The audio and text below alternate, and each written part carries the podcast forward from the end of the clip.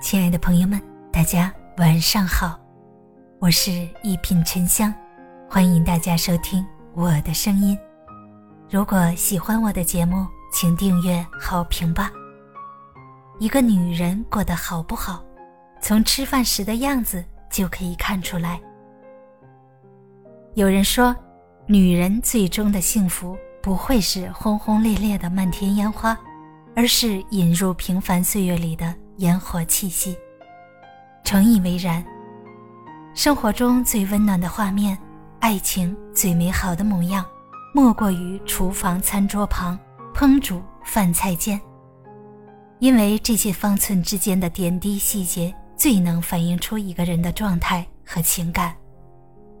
比如，一个女人过得好不好，从做饭、吃饭就可以看出来。常年一个人做饭，没人心疼。都说成年人的爱情不再只是你侬我侬的浪漫，而是流淌在柴米油盐、一蔬一饭中的关心。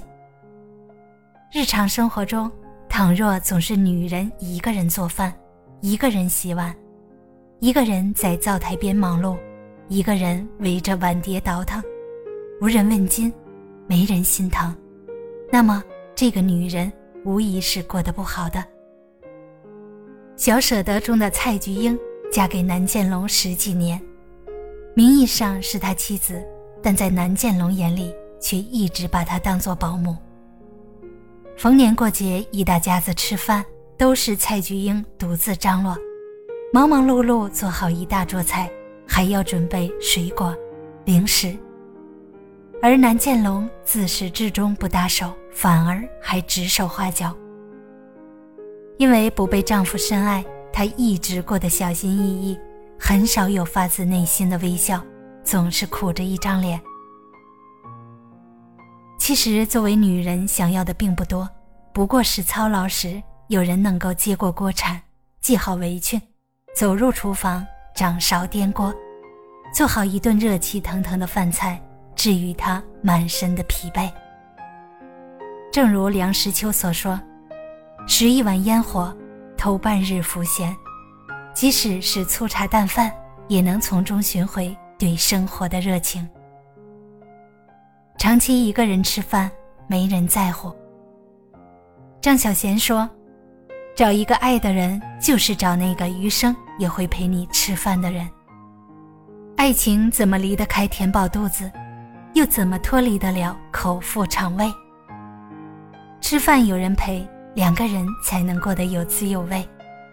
若长期一个人吃饭，只会觉得寡然无味，日子越过越冷清。就像《听说你也喜欢我》中，最初阮流筝一厢情愿地爱着宁志谦，他娶了她，他满心欢喜，他却淡漠疏离。刘征为他洗手做羹汤，他推说工作忙，宁愿吃食堂也不愿陪他，甚至把他送的便当偷偷倒掉。刘征等他回家吃饭，他宁愿坐在车里发呆，也没想和他共进晚餐。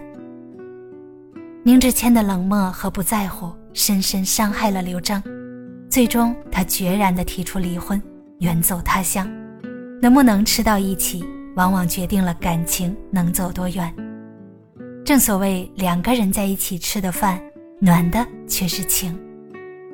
一个愿意陪你吃饭的人，早中晚都可以；一个盼着见你的人，风晴雨雪都能来。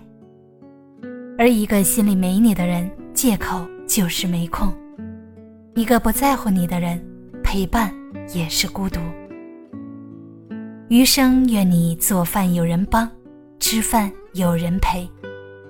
人生的诗和远方不在别处，就藏在家中为你准备的那碗热汤和始终为你亮着的那盏灯里。所谓人间烟火气，最抚凡人心。简单的一顿饭，足可见对彼此的疼惜。热闹而温馨的香气扑鼻里。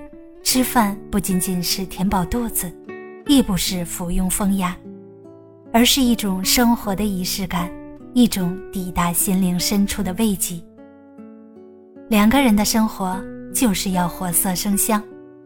一间厨房，一个炉灶，做饭有人帮，吃饭有人陪，才能长情相守，不离不散。